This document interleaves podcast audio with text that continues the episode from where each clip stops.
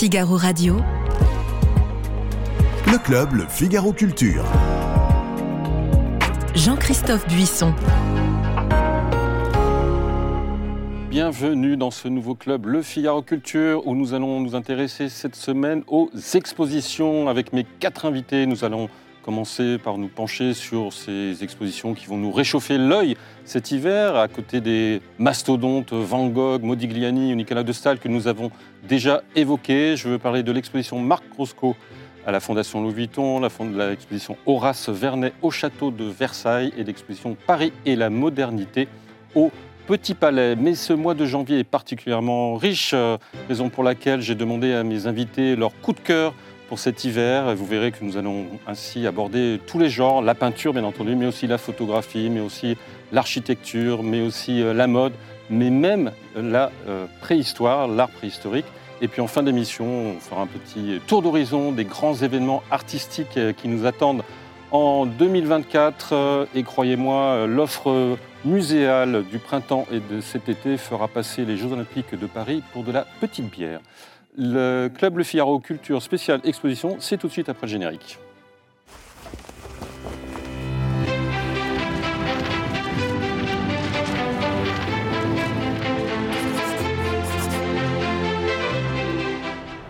Bietri-Rivière, l'infatigable grand reporter culture euh, du Figaro. Vous intéressez notamment à l'art, surtout à tous les arts comme vous, Isabelle Schmitz, vous êtes directrice adjointe des Figaro hors série. Euh, celui en ce moment est consacré au Portugal, mais bientôt il y en aura un consacré à l'impressionnisme, comme par hasard. On verra tout à l'heure pourquoi. Joseph Ghosn, vous êtes euh, directeur adjoint de la rédaction de Madame Figaro. Nicolas Chaudin, vous êtes euh, critique d'art au Figaro Magazine, notamment documentariste, également écrivain. Votre dernier roman est un polar qui se passe un petit peu dans le milieu de l'art, justement. Mortel Bouquet dans la collection Terre sombre des presses de la Cité. Chers amis, je vous propose qu'on évoque ces trois grandes expositions que nous n'avions pas eu le temps de, voir en détail à l'automne dernier quand nous avions fait déjà une spéciale euh, exposition. Je veux parler de l'exposition Rothko de Horace Vernet et euh, le Paris de la modernité. On va peut-être commencer d'ailleurs par le Paris de la modernité parce que ça permet de se souvenir qu'il fut un temps où Paris était vraiment la capitale culturelle du monde c'était non pas au XXIe siècle, mais entre 1905 et 1925. Éric Bietri-Rivière. Une exposition fleuve, absolument, et qui ne parle pas que de peinture, mais de mode, d'architecture, qui commence avec le Lapin Agile, ce petit cabaret sur la butte Montmartre, et puis qui finit sur les Champs-Élysées en 1925 avec l'exposition qui va lancer l'Art déco. Une exposition foisonnante vraiment, mais bien structurée, j'ai trouvé, ça commence un petit peu comme un livre d'histoire avec les différents mouvements. On passe du, cubisme au fauve, euh, mais euh, avec des salles très réussies, je trouve, encore une fois, qui mêlent parfois les, arts et les techniques ou l'industrie, comme cette salle centrale où on voit le rédimètre de Marcel Duchamp, qui est une roue de bicyclette, à côté des premiers aéroplanes les premières voitures, et euh, qui montre que finalement euh, le concept de Marcel Duchamp n'est pas complètement éthéré, mais qu'il est vraiment en phase avec, euh, avec les progrès du moment. Et puis une exposition qui quand même se referme autour des Champs-Élysées comme lieu de consécration des avant-gardes. Et ça, c'est un des propos les, les plus intéressants, c'est de montrer qu'il n'y a pas eu que Montmartre ou, ou Montparnasse, mais aussi euh, euh, cet axe euh, où on a vu les expositions universelles se, succéder à un rythme effréné. voilà, donc j'ai trouvé que cette expo, elle, est à la fois claire, bien structurée vers les Champs-Élysées, avec quelques artistes fil rouge, pas forcément ceux auxquels on s'attendrait, comme Picasso, Matisse, mais des gens comme Shana Orloff, la sculptrice, ou comme Van Dongen, qui traversent cette époque-là. Et puis une autre qualité aussi, c'est qu'elle embrasse la Première Guerre mondiale, alors que d'habitude on fait une, rupture, hein, il y a une rupture, et on s'aperçoit que malgré euh, les millions de morts et de blessés, Paris s'est très vite euh, relevé euh, du point de vue culturel et que on, a un foisonnement absolument démentiel, épatant. Peut-être qu'on le Et- retrouvera pour les Champs-Élysées, peut-être. Justement, pour les Jeux Olympiques, pardon. com- comment, comment le Paris des années ap- après la Première Guerre mondiale a intégré, digéré justement tout ce qui s'est passé dans ces, dans ces quatre années euh, de conflit? Vous voulez dire la ville hein? Oui, enfin la, la ville, ville, euh, en le- tant que capitale culturelle. Euh, Paris a- n'a pas cessé d'intégrer, même pendant la guerre. Parce qu'en fait, pas mal d'artistes se sont retrouvés euh, sans commanditaire, sans galerie, quoique, mais ils étaient là, parce que tous ne pouvaient pas euh, s'engager dans l'armée française. La plupart des artistes qui travaillaient à Montparnasse en 1913-1914 étaient, étaient des apatrides ou des, ou, Mm. ou- ou des gens qui, qui venaient d'ailleurs, des déplacés. Des... Et ils ont continué à travailler, et puis à partir de 1900, fin 1915, quand on comprend que la guerre sera une épreuve de longue haleine, eh bien la vie artistique reprend. Alors, ça peut paraître extrêmement choquant euh, pour les âmes patriotiques, les yeux rivés sur la ligne bleue des Vosges, de savoir que des artistes continuent à peindre et que des galeristes continuent à les exposer, et qu'en plus de ça, des spectateurs continuent à venir les voir, à se, harponner, s'écharper euh, euh, devant des œuvres d'art. Pour autant, ça fait de Paris un cœur battant qui n'a jamais cessé de battre. Et c'est la raison pour laquelle, après la guerre, finalement, tout le monde arrive là, euh, dans un terrain pas du tout euh, abîmé. Mm. Paris, d'abord, n'est pas abîmé par la guerre, à part quelques bombes euh, qui sont tombées sur. Saint-Gervais, sur, bon, etc., etc. Paris est une ville qui sort indemne de la guerre et euh, ces structures artistiques sont encore vivantes, même si elles ont un peu euh, crevé de faim, mais enfin bon, elles sont encore vivantes. Donc, quand en 1918, 1919, il y a cette lente démobilisation des troupes qui ont participé à la guerre, eh bien, les Russes, les Polonais, par exemple, qui servaient dans les divisions polonaises engagées dans l'armée française, vont trouver euh, refuge parmi euh, les Montparnasse. Les Américains qui sont démobilisés vont non seulement trouver refuge, là encore, parmi les Montparnasse, mais en plus, on va même créer un institut pour les soldats américains démobilisés à Meudon. Pardon, je m'en étouffe.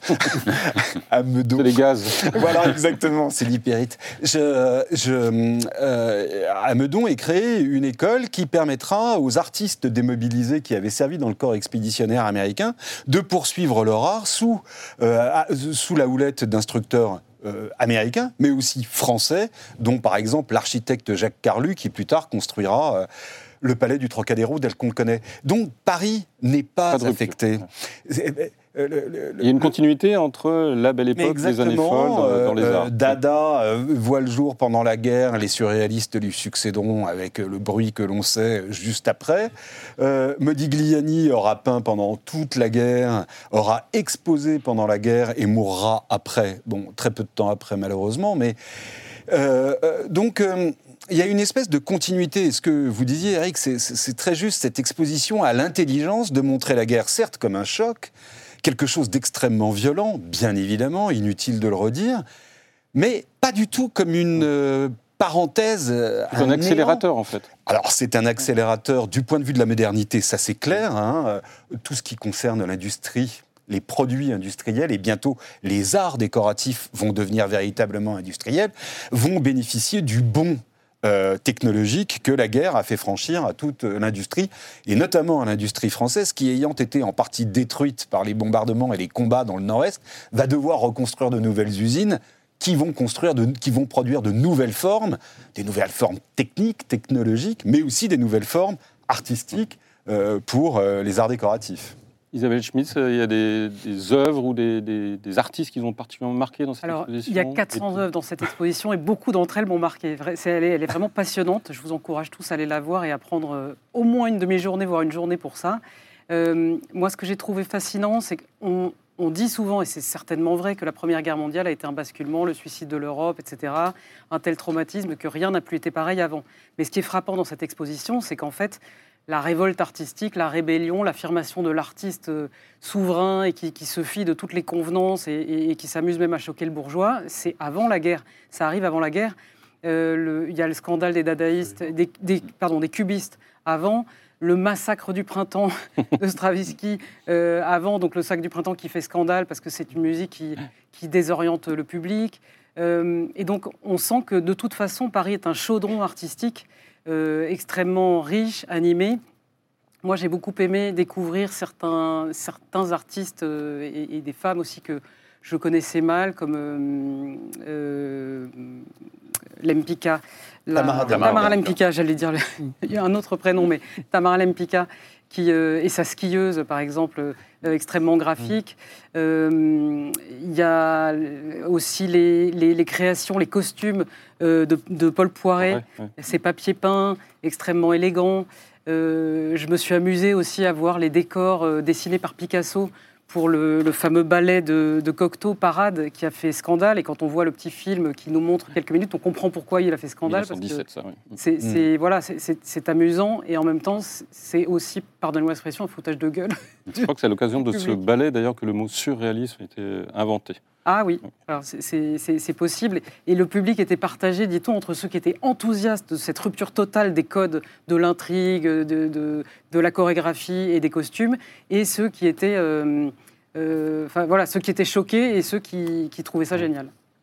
Joseph Ghosn, pour terminer le- ce petit tour. Oui, alors moi, j'étais vraiment aussi passionné euh, par, par cette exposition. Effectivement, il y, a, un côté un peu... euh, on rentre, euh, on pénètre dans un, dans un livre d'histoire, vous savez, euh, l'histoire de la France contemporaine, euh, la France moderne, et, euh, on, est vraiment pris par, par tout ça, parce que ça pose, ça pose vraiment des questions euh, artistiques, évidemment, mais des questions relatives à la société et à, ce- à ce qu'on y voit. Moi, je trouve que si on la regarde d'un point de vue extrêmement contemporain, c'est-à-dire depuis aujourd'hui, c'est une exposition qui, euh, qui pose des questions qui nous parlent encore euh, très profondément, je crois. Euh, tout d'abord, la question de la, de la représentation. Dès le début de l'exposition, dès que vous entrez, il y a dans, cette première salle avec plusieurs toiles, il y a deux toiles qui m'ont frappé, qui sont de la même, euh, de la peintre, de Marie Laurencin.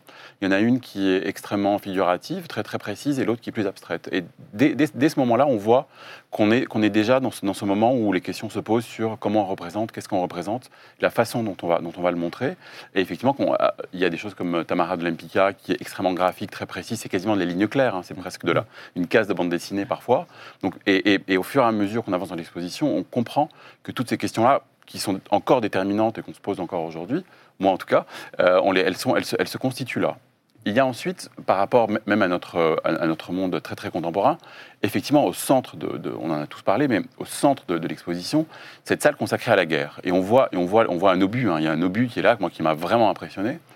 Euh, et c'est vraiment la question fondamentale aujourd'hui, c'est-à-dire qu'est-ce qu'on fait des guerres, comment, comment, comment est-ce qu'on intègre dans notre quotidien ces guerres-là Et effectivement, ce que, ce que vous disiez tout à l'heure, c'est que quand on a compris que la guerre allait durer, et ben en fait la vie continue et l'art continue et, et on se plonge sans doute de plus en plus dans l'art. Et ça, et ça, je trouve, c'est une question extrêmement contemporaine dans un monde où les guerres éclatent, éclatent un peu, un, peu- un peu tout le temps, un peu partout. Et ensuite, de façon beaucoup plus euh, prosaïque peut-être, je ne sais pas, je- on voit apparaître au fil de, au fil de l'exposition, donc dans, ce- dans ces, dans ces, dans ces, dans ces 20, 20 ans de, euh, d'art, on voit apparaître des figures. Et je me dis, tiens, c'est étonnant, d'un coup, on voit apparaître des gens qui pourraient être des people, entre guillemets, aujourd'hui. Et, et moi, ce qui m'a frappé, c'est la façon dont, dont Jean Cocteau traverse Ouais. l'exposition. Et la figure de Cocteau, elle est partout. Euh, à partir d'un moment, on ne sait plus exactement ce qu'il fait ou ce qu'il a fait. Il est, un peu, il est un peu partout, il touche un peu à tout. Et on se rend compte, il est même, il est même à un moment représenté sur une toile, euh, dans le groupe des six, si je me souviens bien. Oui. Et, et- et- et il est, euh, on se dit, tiens, c'est, tiens voilà, voilà, voilà une figure qui pourrait être... euh, qui pourrait être là juste par ce qu'elle est, juste, juste, juste par, son, par, par son identité propre, et plus finalement par, par, par ce qu'il fait, même si Cocteau a une œuvre évidemment monumentale. Et ce que j'ai vu aussi, c'est c'est la façon dont tous ces, tout, tout cet art qui arrive, de la peinture, euh, sculpture, etc., comment ça se répercute ailleurs. Et comment d'un coup arrivent euh, des questions formelles euh, dans les bijoux. Il y, a, il, y a, il y a comme ça, on voit, et ça c'est très intéressant, on voit des bijoux quartiers qui ponctuent l'exposition, il y a des, petites vitrines comme ça, et on voit effectivement l'évolution de ces bijoux-là. On se dit, ah oui, ça influe, et voilà, voilà comment ça influe. Même chose pour, pour Paul Poiret. Et, là- c'est assez, saisissant. Poiret traverse lui aussi euh, toute l'exposition et on voit, on peut voir des robes de Poiret, on voit effectivement leur modernité, comment elles peuvent encore parler aujourd'hui.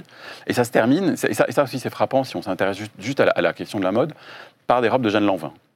Et donc on voit aussi un passage à une autre, à une autre forme de, de mode et à une autre forme de, de- qui est encore plus liée à, à l'art déco. Donc oui, je, je trouve que c'est une exposition qui est passionnante. On peut y, on peut y passer une demi-journée, une journée.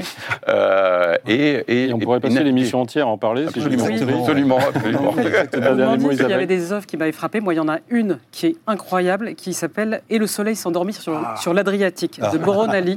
On voit un paysage un peu abstrait, très coloré, pas, mal, pas très figuratif, et, et on, se, re- on apprend que c'est en fait un canular réalisé en 1910 par des gens qui ont attaché un, un pinceau trempé dans la peinture à la queue d'un âne qui a réalisé cette toile. Mais le pire, c'est que quand vous voyez ce tableau, en fait, ça ne vous choque pas particulièrement par rapport à ce qu'il y a à côté. Ce qui montre euh, une certaine dérive euh, moderniste, en fait, de, de l'art qui commence à faire euh, Mm. primer la subjectivité de l'artiste et de son projet, et qui peut être essentiellement de choquer. Et, et du- je trouve ça assez intéressant. Et, et on évoquait C'était Marcel. Roland d'Orgelès. Oui, c'est Vive vrai. Roland d'Orgelès. Il C'est a, il a, il a dévoilé parfois Mais euh, la, sacralité de l'art. C'est ça. Et vous évoquiez, Eric, le, le ready-made de Duchamp. Oui. J'ai lu dans l'excellent livre de Benjamin Oliven, L'autre art contemporain, que Duchamp disait qu'avec ses ready-made, il n'avait pas voulu faire des œuvres d'art pour montrer que c'était beau. Il avait voulu se moquer de ce petit dieu qu'on était en train d'ériger à, à travers la personne de l'artiste. Et il a dit en voyant une, égli- une, une hélice, euh, celle de l'avion de Louis Blériot, Ouais. qui avait traversé la Manche avec en 1909, lors de, de justement un de ces grands salons des, des arts et techniques. C'est fini la peinture. Qui ferait mieux que cette hélice? Ah, Un dernier mot peut-être? Non, ce que je voulais dire, c'est que l'anecdote de l'âne, de la queue de l'âne, dit euh, aussi deux autres choses dans sa dérision. C'est que cette modernité euh, qu'on nous montre, euh, parfois d'ailleurs avec euh, euh, des abus de langage, l'art déco est pas particulièrement moderne. L'art déco est, est moderne dans ce qu'il veut mettre de euh, la- une modernité très polissée chez les plus humbles. Mais c'est ça l'idée moderne de l'art déco. Sinon, l'art déco, il est déjà là euh, en 1905, 1910, dès qu'on abandonne les efflorescences de l'art nouveau. Mais cette histoire de la queue de l'âne euh, et, la dérision qu'elle euh, met en avant montre bien cette époque, d'une part, où, un, les artistes croyaient fermement qu'ils révolutionnaient le monde sans trop se prendre au sérieux. Hein, Dada, ils se prenaient pas trop au Après, les surréalistes nous ont donné le son, mais avant. Sans trop se prendre en sérieux. Et deuxièmement, que euh, cette effusion-là c'est produite en marge d'un monde qui restait euh, majoritairement très conventionnel. Euh, on se battait à la sortie du, sacre du printemps. Il y avait des messieurs à, tube et à canne Milor qui tapaient sur la tête de ceux qui avaient applaudi, etc. etc. Et c'est ça qui a d'assez sympathique dans l'époque, qui est pourtant une époque d'une rudesse incroyable, c'est que il y avait une espèce de palpitation parce qu'il y avait aussi des résistances. C'est pas soudain, euh, Paris euh, s'agenouille devant la modernité, c'est pas une épiphanie. hein, ça se passe. euh, et, le coup de l'âne, avec son humour et à la fois les dangers que, que ça suppose, reflète parfaitement cette époque. Le Paris de la modernité, c'est au Petit Palais jusqu'au euh, 14 avril. On va avancer dans la modernité. On va parler de Marc Roscoe, qui est à la Fondation Louis Vuitton Joseph euh, Gone, grande exposition. Euh, très, Ça faisait très, longtemps très qu'on n'a pas vu de Marc Roscoe Très, très euh, grande en France. exposition. euh, ça faisait très longtemps. Moi, je crois que je, je ne me souviens pas en avoir vu du tout, je crois. Pas au Cette 21e siècle, en tout Pas cas. au 21e siècle, pas de cette ampleur-là. Euh, et surtout, c'est une exposition euh, euh, biographique, c'est-à-dire qu'on voit, on voit les, on Et voit les chronologique, premiers chronologiques, et on voit, on voit les, les- les premiers travaux de Rothko qui n'ont rien à voir avec ce qu'on en connaît, c'est-à-dire ce qu'on peut sont voir en fait. extrêmement figuratif, euh, intéressant, mais voilà, on ne sait, on ne sait pas exactement où il va. Euh, et ensuite, ça va vers, euh, vers, vers le reste, et, euh, et ce qui est ces, ces grandes toiles euh, qui sont, qui sont euh, moi, en tout cas, moi j'étais extrêmement impressionné et très pris. Dû- J'avais dû, en voir quelques-unes, mais comme ça, dans des expositions un peu coll- collectives, et peut-être pas, pas forcément en France. Et là, d'un coup, de, de pouvoir tout voir comme ça, euh, de passer d'une salle à l'autre, euh, de voir aussi son, évolution, et de voir surtout, ce qui est extrêmement marquant, parce qu'au-delà des représentations, d'avoir ces toiles-là face à soi, c'est-à-dire on voit le geste en fait. On voit le geste de Rothko, on voit, l'énergie, on voit la puissance, on voit, quasiment la fatigue aussi sur certaines toiles, euh, avec les, ses coups de pinceau et la façon dont tout ça, dont, il agence ces, ces- ces- ces grandes masses. Et, et- moi, de ce point de vue-là, j'étais très très touché, d'autant plus que le- l'exposition dans la fondation a apparemment euh, tenu à, être faite dans les, dans- comment dire, dans les conditions euh, que l'artiste a voulu, c'est-à-dire une lumière très basse, euh, un accrochage assez, assez particulier, assez bas, etc. Donc, donc on, est, on, est, on est un peu dans une sorte de pénombre et quasiment souvent dans une, dans une forme un peu, un, un peu rêveuse, ou en tout cas un peu un- comme ça, Flottante. voilà, flottante. On est, on est vraiment dans quelque chose d'assez flottant.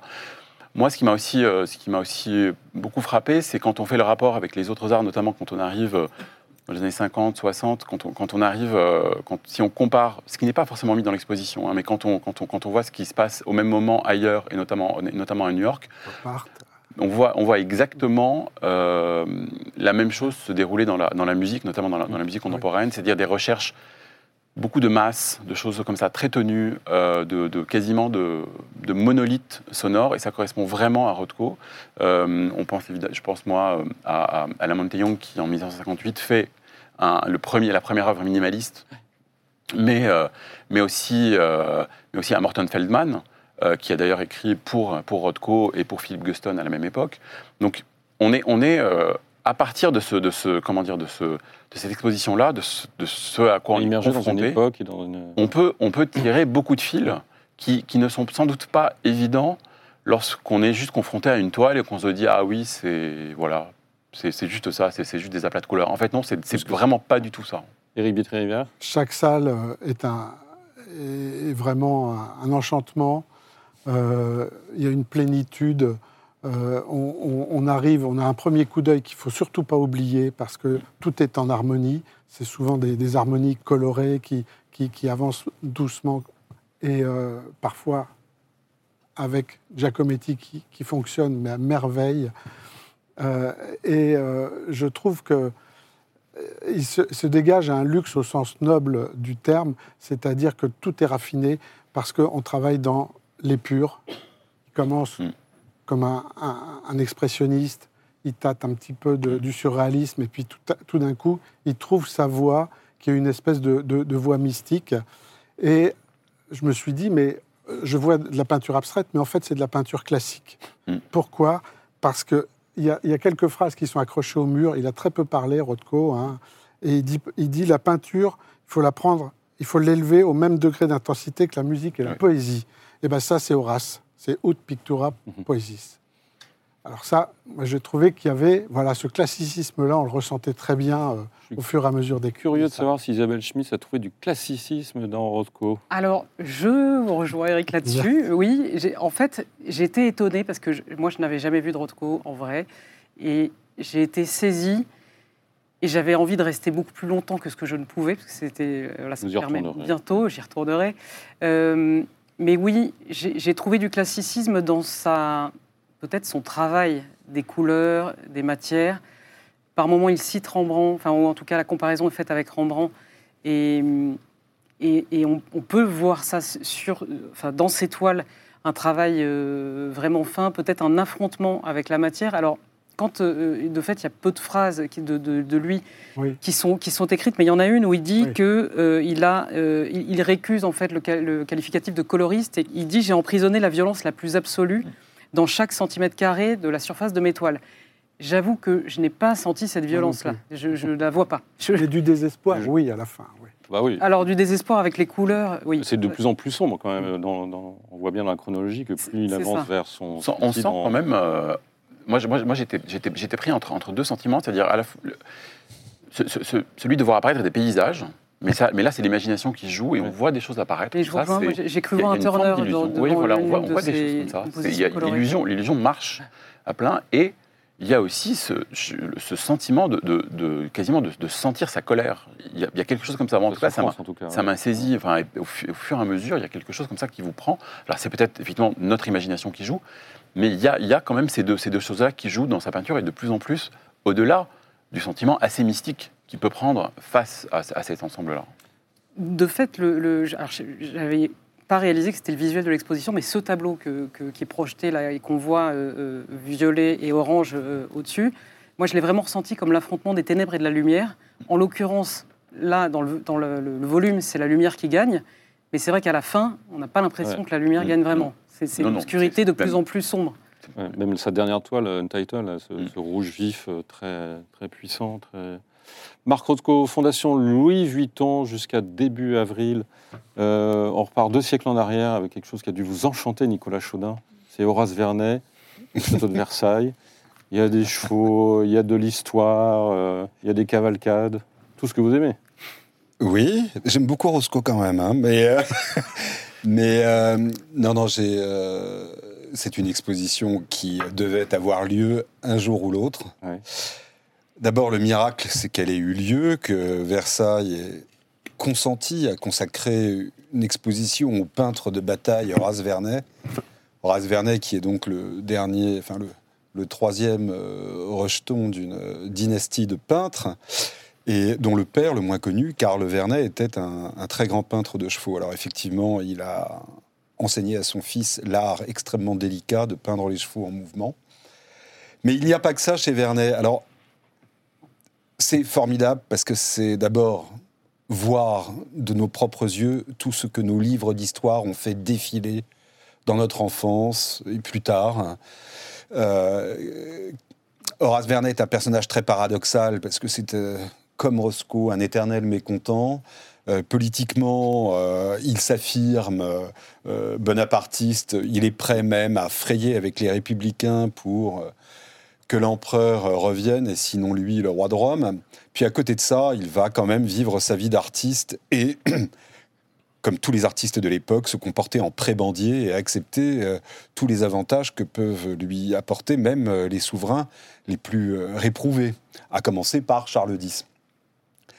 Donc, vous allez voir un panorama incroyable, 50 ans de peinture, euh, euh, donc de, de, de, de, la fin du Premier Empire à, la gloire du Second, euh, voir défiler des images qui vont vous remonter de l'enfance.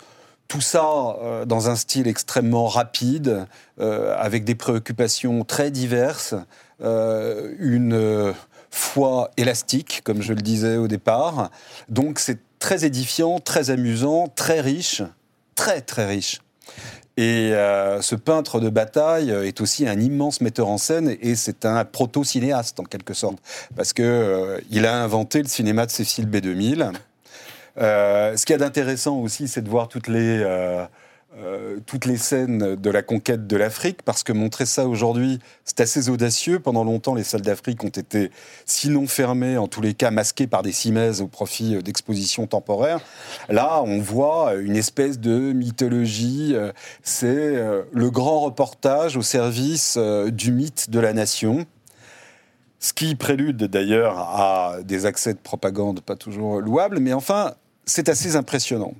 Ce qui est intéressant euh, aussi dans une exposition euh, comme celle-là, c'est que Vernet étant un peintre résolument cocardier, beaucoup de ses œuvres étaient rentrées en réserve, on n'en voulait plus, c'était un, salopard de peintre militaire, euh, on ne voulait plus voir, etc. Et donc une grande exposition comme celle de Versailles a rempli exactement les devoirs d'une immense rétrospective, c'est-à-dire qu'on a beaucoup restauré, on a beaucoup sorti des réserves, euh, Charles X passant les troupes en revue ou le portrait du duc d'Angoulême était il y a 15 ans roulé dans les réserves. Et quand vous euh, évoquiez ces tableaux, on n'en avait que des clichés en noir et blanc. Là, elles sont réencadrées, etc. Et euh, pour terminer, le grand portrait équestre de d'Horace Vernet, qui avait été fondu en 1920, un peu en retard, bien après sa mort, et qui était dans les réserves et qu'on a ressorti et restauré pour l'époque. Bah, en, train de, en, train de, en train de, oui, en train de prendre des croquis sur le champ de bataille d'Isly. Et ça, c'est c'est extraordinaire parce que là, Versailles, le domaine national de Versailles, a vraiment fait son boulot à l'occasion de cette exposition en restaurant notre patrimoine à tous, je vous le rappelle. Isabelle Schmitz, euh, l'Alexandre Dumas de la peinture, c'est une expression supposément euh, péjorative, mais qui lui va assez bien. Ah oui, qui lui va bien. Il m'a conquise, euh, cet Alexandre Dumas de la peinture, parce que je trouve qu'il est, il est bon dans tous les genres. On le voit romantique au début, grand ami de Jéricho, ensuite enfin, illustrant des légendes irlandaises ou anglaises avec des, tableaux qui sont d'un style totalement différent de ce qu'il va faire après dans, ces, scènes militaires. Euh, moi, il y, a deux, il y a trois tableaux qui m'ont frappé. Évidemment, la prise de la Smala d'Abdelkader par le duc d'Aumale en 1843, qui est une scène cinématographique et 21 mètres de long, avec des, tableaux dans le tableau par dizaines, c'est incroyable. Euh, mais il y a deux euh, portraits que j'ai trouvés particulièrement frappants. Un, c'est celui de Charles X, où on voit tout son humour, parce que Charles X était, paraît-il, prognate, il avait la lip Habsbourg, donc la mâchoire un peu avancée.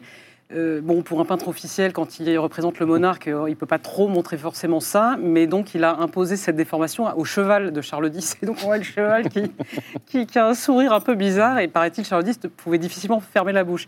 Bon, ça c'était la première anecdote que j'ai trouvée amusante. Et puis, euh, deuxième tableau que j'ai, moi, qui m'a ému, c'est celui qui s'appelle le laboureur, le paysan laboureur en 1820. En 1820 qui, euh, représente un laboureur en train de labourer son champ et qui est affublé d'un chapeau napoléonien. Et en fait, il vient de trouver dans son champ la dépouille d'un soldat. euh, de la Grande De. Armée et dont il, s'est revêtu de- de- de- d'une partie de son uniforme et, et il a l'air tout triste. On sent euh, voilà l'enfant du siècle qui est dépossédé de, la légende de gloire et j'ai trouvé ça touchant et intéressant. Et puis la scénographie de l'expo aussi est, est vraiment très belle. Eric Bietri-Lévia, pour euh, conclure. Euh, pour conclure, euh, je vais conclure, comme disait Théophile Gautier, que c'était le peintre de son époque. Donc, euh, Hmm. euh, ça veut dire avec, euh, avec ses défauts, hein, Mhm. propagandiste. La propagandiste de tous les régimes. oui, mais, mais même même mais- la révolution de no- 48, après avoir servi la monarchie de notamment euh, de, la, de la colonisation Oui. euh, du Maghreb, euh, et aussi euh, un militariste. Hein, c'est ce que lui reprochait Baudelaire. Euh, et puis Gauthier disait qu'il n'y avait pas un bouton de guêtre qui ne manquait. Mais si vous aimez les petits soldats de plomb, comme, vous comme moi quand j'étais enfant, j'adore jouer avec ces scènes, ces pyramides. Alors c'est du théâtre, ce n'est que du théâtre, rassurez-vous, nous ne voyons pas, nous n'assistons pas aux vraies batailles, aux vraies exactions de l'armée française. Nous sommes dans le fantasme, nous sommes au moment où le récit national se crée, s'invente, et aussi par l'image. Et là, c'est un grand inventeur. Et c'est ce tout le mérite de cette exposition, c'est de montrer aussi un, Horace Vernet inventeur. Horace Vernet jusqu'au 17 mars au château de Versailles. Je vous propose qu'on passe à vos coups de cœur euh, respectifs, en commençant avec vous, Joseph Ghosn. Comme ça, on va revenir dans notre époque contemporaine, à tous les coups. Alors, à tous les coups, je ne sais pas, je vais, je vais commencer un Ouais, petit peu connais. avant. Julia Margaret Cameron, si vous voulez. Ah. On, est, on, est au, Oui. on est au 19e. Ouais, on est presque à la même époque. ouais. Ouais, on est presque à la même époque. Euh, L'exposition se termine dans quelques jours, donc euh, allez-y. C'est une euh, photographe, une photographe anglaise. C'est une première très grande. oh, Il y a quasiment toute, toute son œuvre. Elle a commencé très tard. Son, son œuvre dure pendant 10 ans, quasiment, euh, vraiment 10 ans, pendant lesquels elle photographie. Elle se met à la photographie vers. euh, à la quarantaine, 45 ans, je crois, à peine, ou un peu, un peu 48 après. ans. 48 ans, voilà. 48 ans, parce que c'est sa fille qui lui offre un appareil photo, elle se met à photographier. Ouais. Et donc, ce qu'on voit, c'est euh, des photographies qui sont à la fois de la mise en scène, très théâtrale, mais aussi des portraits. Moi, j'aime beaucoup les portraits. Il y a notamment un portrait de, de Darwin, euh, des portraits de femmes, etc. Il y a des choses qui sont voilà, très, très touchantes. Ça rappelle évidemment euh, cette époque-là. euh, on est un peu dans, ce fantasme-là. Mais au-delà de ça, il y a un côté un peu, comment dire, euh, très clair-obscur, un peu sombre. Il y a aussi du sépia. Donc on est là encore, un peu comme je disais tout à l'heure pour Rothko, dans une forme de, rêverie. On voit, j'ai vraiment eu l'impression de voir des fantômes, en tout cas des portraits de fantômes. Et c'est assez de ce point de vue-là, c'est assez, c'est assez, assez beau. Pour être beaucoup plus contemporain, si vous voulez si vous voulez un autre, un autre coup de cœur, je recommande vivement euh, l'expérience, parce que moi une expérience euh, à la Fondation Cartier de l'exposition Bijoy Jain euh, Studio Mumbai. Bijoy Jain, c'est un architecte indien qui travaille vraiment sur les habitats dans son pays, les matières, ce qu'on en fait, l'eau, le déplacement de l'eau, etc. Et là, il a pris possession de la Fondation Cartier en installant quatre salles qui, dit-il, sont un peu comme si c'était chez lui, son habitat.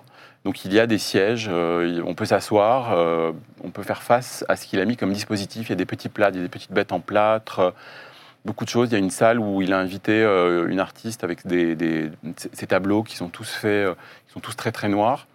C'est une expérience vraiment mystique et qui peut passer par deux, par deux temps. Un premier temps qui est juste assez poétique de contemplation, puisqu'il n'y a aucun cartel.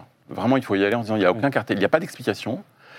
Mais par contre, le deuxième temps, qui est celui de la discussion avec les médiateurs et d'un petit catalogue, où tout est expliqué. Et là on, là, on peut avoir accès à la fois à sa pensée, à sa façon de concevoir, et aussi à sa façon de, de raconter les habitats, et les habitats euh, de chez lui, qui peuvent aussi être, arriver, arriver jusqu'à jusqu'à chez nous, avec toute la problématique euh, écologique, etc. Fondation Cartier jusqu'au 21 avril, je crois. 21 avril. Isabelle Schmitz, un ou deux coups de cœur? Oui, alors dans l'ordre chronologique, il y a le trésor de Notre-Dame au Louvre. Euh, la cathédrale Notre-Dame est en reconstruction, le trésor est délocalisé en, grande partie dans cette, euh, cette belle exposition au Louvre et on, en découvre les principales pièces. Alors surtout euh, après le sacre de Napoléon en 1804, en fait pour son sacre, Napoléon avait fait reconstituer une bonne partie du trésor qui avait été détruit lors de la Révolution. Et on admire ben, notamment la, chape du pape Pie qui va le sacrer à, à Notre-Dame et qu'on voit peinte sur le tableau de David et on la voit en vrai. On voit la couronne de Charlemagne qu'il a reconstituée, euh, le sceptre, euh, les candélabres euh, en, en argent doré euh, absolument colossaux et magnifiques. On voit la, la Vierge de procession de Charles X en argent repoussé, donc qui est, qui est en argent, mais en feuille d'argent. Elle est légère pour qu'elle puisse être portée à travers les rues de Paris. Et ce qui est intéressant, c'est que cette exposition montre que le trésor n'est pas fait pour euh, conserver des pièces précieuses dans une pièce, mais pour euh, enrichir les offices, aider les fidèles à la piété et euh, être réparti dans les différentes chapelles de Notre-Dame et puis lors des processions dans les rues. Donc ça participe de toute la vie du culte. Il faut y aller maintenant parce que ça s'arrête le 29 janvier. hein. Exactement, il faut se dépêcher. Euh, L'autre, c'est une exposition au musée Carnavalet sur le Paris de la Régence et qui est vraiment euh, très intéressante, euh, très diversifiée. C'est- c'est en- ça pourrait être l'équivalent du, du Paris de la modernité. Et on découvre euh, donc la vie de Paris lors des sept ans, en fait, en- entre 1715 et 1722, où le, le régent fait le Philippe choix d'Orléans. ouais. Philippe d'Orléans voilà, fait le choix de revenir habiter Paris. Mm. Euh, il quitte Versailles avec le petit euh, dauphin, le petit roi, en fait, euh, Louis XV, qui a 5 ans lorsqu'il, lorsque son arrière-grand-père meurt. Et, du coup, Paris revit. C'est à ce moment-là que, les grands, que le palais de l'Élysée, par exemple, est construit, enfin que le, le boulevard, le faubourg Saint-Honoré, le faubourg Saint-Germain se construit, se voit émerger tous les palais que, l'on connaît aujourd'hui. C'est à ce moment-là que l'on change de système économique, que le papier-monnaie apparaît. La rue Quincampoix, c'est le Wall Street de l'époque. Euh, on voit l'ameublement évoluer avec euh, voilà, les, lignes, les lignes droites du classicisme qui laissent la place à des courbes, des volutes, des contre-courbes, qui va avec ce temps de licence qui est célébré par Voltaire, qui dit le- l'aimable temps de la Régence où l'on fait tout sauf pénitence. Euh, voilà, c'est une exposition foisonnante et très belle. Et pour finir, il y aurait, il y a l'exposition Solzhenitsyn à l'Historial de Vendée, qui commémore la visite de Solzhenitsyn en fait quand il est rentré 30 ans, d'exil ouais. juste avant de rentrer en Russie, il a tenu à s'arrêter en Vendée pour euh, célébrer, en fait, enfin célébrer, commémorer euh, le génocide vendéen qui avait inspiré, hélas. euh, Et qui lui paraît ressembler à ce qui s'était passé à Tambov en Ukraine ou, sur la Volga euh, en Union soviétique. Euh, Nicolas Chin, je sais que vous aviez aussi beaucoup aimé la, la Régence, mais Oui, j'avais beaucoup aimé la Régence, mais j'avais surtout beaucoup aimé euh, Cameron. Je voulais euh, revenir juste, une- parce que c'est un de mes coups de cœur, mais bon, je, je suis désolé. euh. partagez vos coups de cœur. les Partageons. Partageons, partageons. Euh, et, et vous avez dit tout à l'heure des figures fantomatiques. Et alors, c'est complètement euh, ce que j'ai ressenti. Et c'est pour une raison à la fois euh, volontaire et technique. Oui. Technique parce que euh, elle commence à, à- Là, à on parle de Margaret, à- Cameron Mar-. Margaret a photographié dans les années euh, 60. Et euh, à cette époque-là, 1860. 1860, pardon. À cette, à cette époque-là, on n'a pas de gélatine, euh, de gélatino-bromure d'argent, c'est-à-dire ce qui nous permet de prendre des instantanés, mais on fait ça avec des, des lotions au collodium. Et au collodion, et le collodion euh, humide est appliqué sur des plaques de verre. Il faut agir très très très vite. Le temps de pose est très long, et c'est un combat perpétuel entre, euh, pour le photographe, entre la nécessité d'attendre avec un temps de pause extrêmement long et la nécessité d'aller très vite avant que le collodion ne sèche. Donc vous imaginez. Et, donc, ce qu'il y a d'extraordinaire dans les photos de, de- de Cameron, c'est que elle fait poser des jeunes femmes dans des vêtements euh, de, de- de carnaval, enfin de pièces Oui, de, de théâtre, théâtre, de reconstitution, etc., avec des enfants dans les bras. Alors les femmes fixent l'objectif et comme elles sont adultes, bah, elles savent qu'il faut attendre et ne pas bouger. Mais les enfants qu'elles ont dans leurs bras, eux, bah, bougent. Et donc leur visage a tendance à être légèrement flouté. Et effectivement, on a l'impression que toutes ces femmes, toutes ces maternités ne portent que des enfants morts-nés. Il y a quelque chose de terriblement macabre. Et c'est l'époque, je vous le rappelle, où on peignait, où on photographiait les morts habillés. Vous perdiez un enfant, vous le rhabilliez et vous le preniez en photo sur les genoux de son père, mort sur les genoux de son père. C'était très très fréquent comme, euh, comme procédé. Et les photos de Cameron font un peu frémir. Il y a quelque chose de complètement éthéré et un peu morbide. On est beaucoup chez Bram Stoker, on est un peu chez Dracula. Non, mais On exactement. a, on a vraiment ça. Et donc, il reste, euh, il Absolument, reste là le 8 jours pour aller voir Ouais, l'expo. oui, oui. Et je vous conseille d'y courir Oui, oui. parce que c'est à la fois envoûtant et glaçant. Ouais, vous avez droit à une deuxième quand même. Chouette. Alors, Préhistomania, pas mal. Musée de l'homme. Voilà. Euh, très bien. très très bien. Euh, qui me permettra d'ailleurs de, parler de Roscoe, de Roscoe, puisque Roscoe a dit que euh, les affinités entre euh, l'art moderne et euh, l'art archaïque sont si ténues qu'elles ne demandent, qu'elles n'exigent aucune preuve. Eh bien, il suffit d'aller voir Préhistomania pour donner raison à Roscoe, parce que En fait, ce qu'on vous expose dans cette, ce qu'on vous montre dans cette expo, ce sont les relevés des archéologues lorsqu'ils pénètrent euh, sous un abri sous roche ou lorsqu'ils pénètrent dans une grotte. Et à l'époque, on faisait des choses extrêmement barbares, à l'époque à la nôtre, hein, je veux dire, enfin à celle des, Fin des, 19e, des début redécouvreurs. 20e, ouais. Voilà. On collait du calque avec des boules de pâte à modeler, on collait du calque sur les parois euh, de Lascaux, d'Altamira, où vous voudrez, et puis euh, on, on calquait. Et alors évidemment, il n'y a pas meilleur moyen pour esquinter euh, des parois euh, peintes. Mais avec de l'eau parfois. Voilà, avec de l'eau, exactement. On, on- voilà, exactement. On, on- on- on plaquait des, des gaz, si vous voulez, sur, euh, sur les dessins pour pouvoir les reproduire au plus près. Restent des immenses dessins, des immenses compositions, avec des couleurs d'une vivacité incroyable. Et comme nous, bah, nous n'avons jamais été dans ces grottes-là, on a vraiment l'impression de découvrir des dessins géants. Et ces, dessins géants font penser à qui? À Max Ernst, à Paul Klee, Ah, à Harpe, à Miro. Et donc, il y a une incroyable connexion entre cette peinture euh, pariétale, néolithique ou paléolithique et euh, les grands euh, créateurs du XXe siècle. C'est assez amusant à voir et cette exposition fait suite à l'exposition L'art et la préhistoire, qui était, à mon avis, un peu plus intéressante dans la mesure où elle nous montrait la genèse euh, d'un cycle pariétal et on découvrait qu'on avait affaire à des artistes et pas à des chamans. Parce qu'après, Isomania, c'est jusqu'au mois de mai, donc on a le temps d'y aller Là, vous avez- au musée de l'homme. Et on, Et voit- les- on- on y voit une, une forme d'art qui, qui- qui se crée, qui s'autonomise, c'est l'art du calque.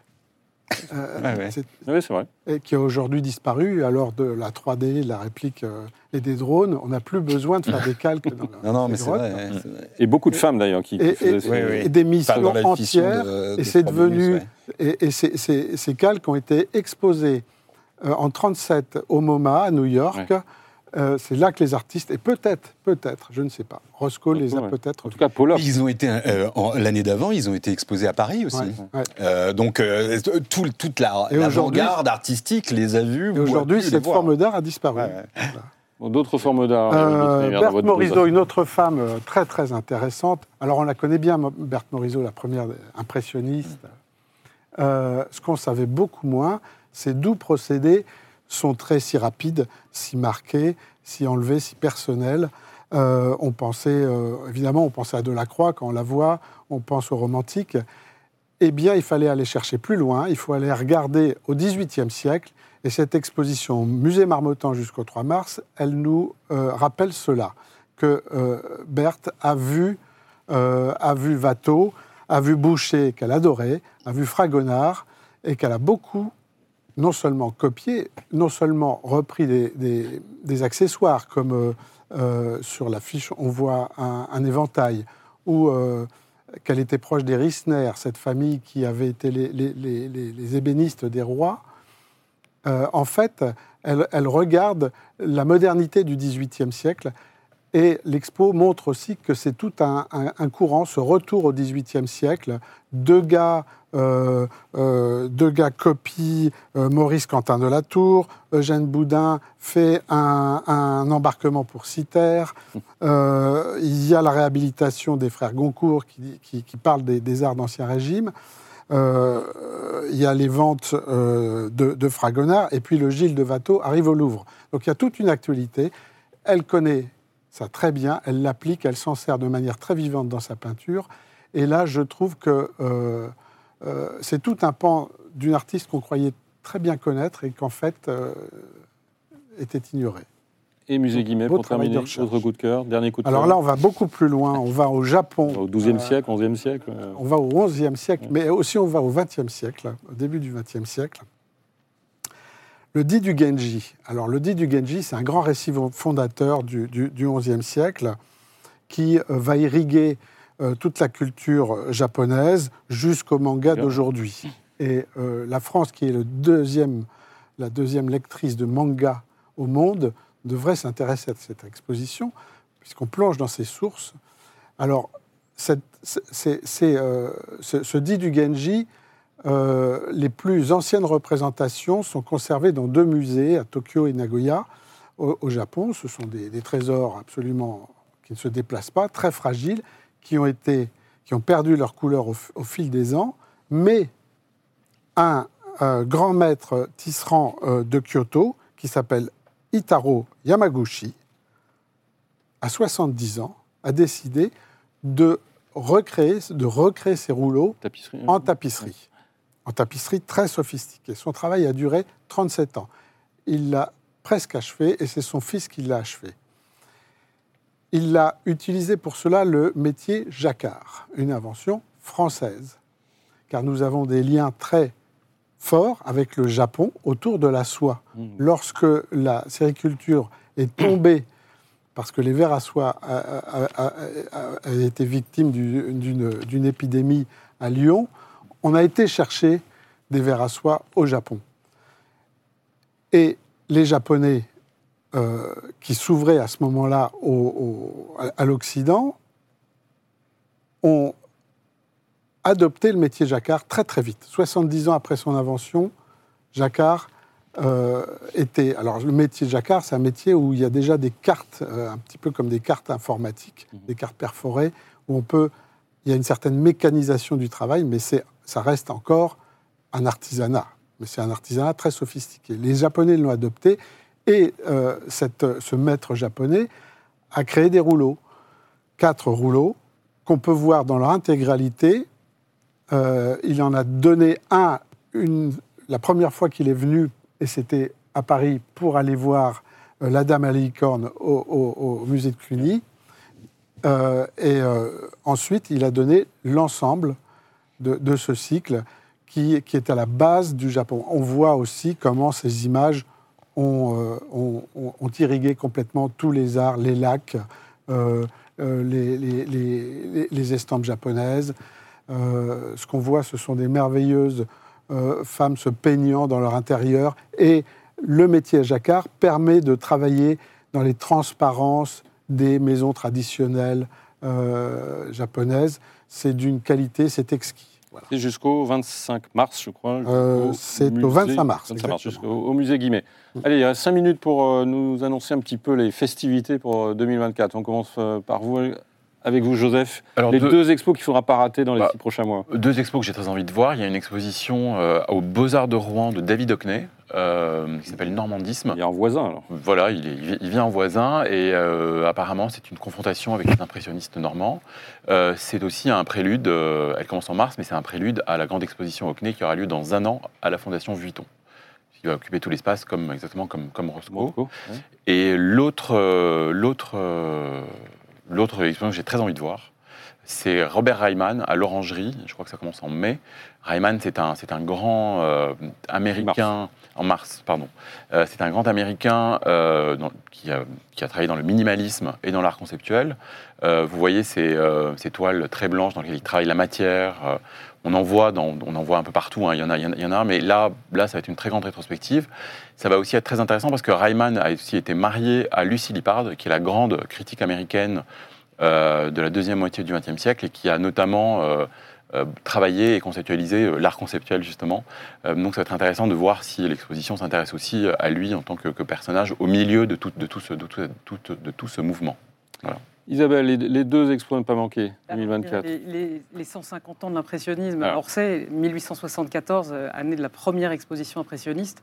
Et cette exposition aura l'originalité de, de, faire, de mettre en présence les tableaux du salon officiel et les tableaux des impressionnistes qui ont été refusés de ce Le salon. salon des refusés. Le Voilà, salon des le refusés. salon des refusés.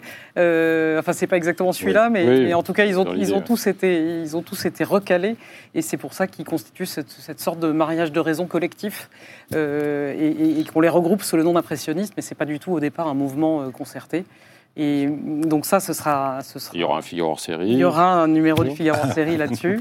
Et puis euh, l'autre exposition qui me semble euh, euh, tout à fait exceptionnelle, c'est Franz Hals au Rijksmuseum. C'est la première fois que Amsterdam. Amsterdam. C'est la première fois qu'Amsterdam consacre une rétrospective à ce, à ce peintre étonnant, qui est le, le- le troisième du grand trio Rembrandt, Vermeer et Franz Hals. Il y aura une cinquantaine de tableaux. Et on verra sa touche libre, euh, in- incroyablement vivante, qui, qui- qui donne des portraits de, de, de- d'hommes, de gentilshommes du XVIIe siècle et de bourgeois d'Amsterdam, euh, qui semblent nos contemporains tellement ils ont l'air euh, vivants. Eric parlait de Cluny, il y a une expo à Cluny. Oui, il y, a, qui il y a est- également une expo au, au musée de Cluny sur les arts en France sous Charles VII.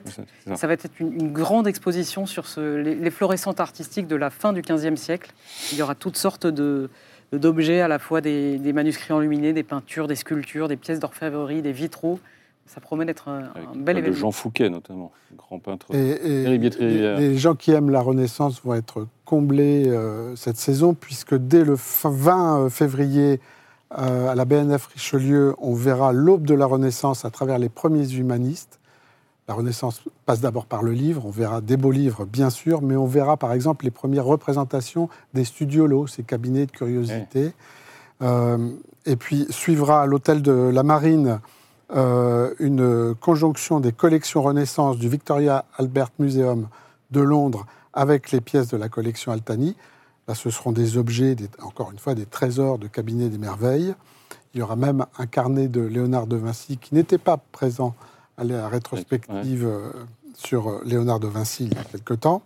Ça, c'est en mars. Ça, c'est en mars. Et puis, là, là, il y a aussi trois musées, Besançon, Colmar et Dijon, Vive la province, Vive la, vive la région, qui vont mettre en lumière les peintures germaniques, leurs peintures germaniques, de 1370 à 1550.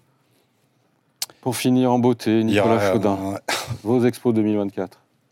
Aura la grande rétrospective Brancusi quand même, Ouais. qui Pompidou, est avant que Pompidou ne ferme. ouais. Ah, Voilà, qui est euh, alors qui va être un événement, bon, bien qu'il y ait déjà eu une grande exposition Brancusi euh, euh, dans les années euh, 90 du siècle précédent. Nous n'étions pas nés, nous. mais- Oui, mais moi, oui. Et donc, euh, ce sera absolument passionnant. Et euh, justement, voilà un contemporain de la fameuse modernité dont nous avons parlé en début d'émission. Et évidemment, cette rétrospective promet d'être capitale et à ne manquer sous aucun prétexte. Et sinon, juste euh, avant l'arrivée des grands blockbusters du printemps, à partir de la semaine prochaine au musée Picasso, il y aura la reconstitution de l'appartement du marchand et collectionneur Léonce Rosenberg, qui, euh, dans le courant de l'année 1928, avait demandé euh, à de nombreux peintres, artistes, euh, designers, de meubler et de décorer son appartement de la rue de Longchamp. Et donc, euh, parce que c'est complètement incroyable, parce qu'il avait demandé à Fernand Léger, par exemple, de faire des cycles à Francis Picabia. Alors, il avait dit à, Léger, tu vas faire le vestibule d'entrée. Alors, Léger fait quatre grandes toiles verticales, les quatre saisons. Qui euh, décorent euh, le vestibule, puis à Picabia de faire le hall de réception, etc., etc., etc. Des meubles à René Herbst, Herbst, par exemple. Bon, enfin, vous allez voir euh, des vitraux à Barillet, euh, qui étaient un- Et donc, tout ça va être reconstitué. Et parce que cet appartement a duré, enfin, n'a été en place que quelques mois. Et là, on va avoir la reconstitution de ce qu'est l'intérieur d'un grand amateur éclairé euh, de l'entre-deux-guerres, juste avant le, crash boursier de 1929 et la déconfiture générale. Voilà. Merci beaucoup, euh, Nicolas Chaudin. Merci à, à tous les quatre. C'en est terminé de ce Club Le Figaro Culture spécial exposition la semaine prochaine. Nous changeons totalement de domaine puisque nous nous intéresserons au polar. D'ici là, je vous souhaite une très bonne semaine.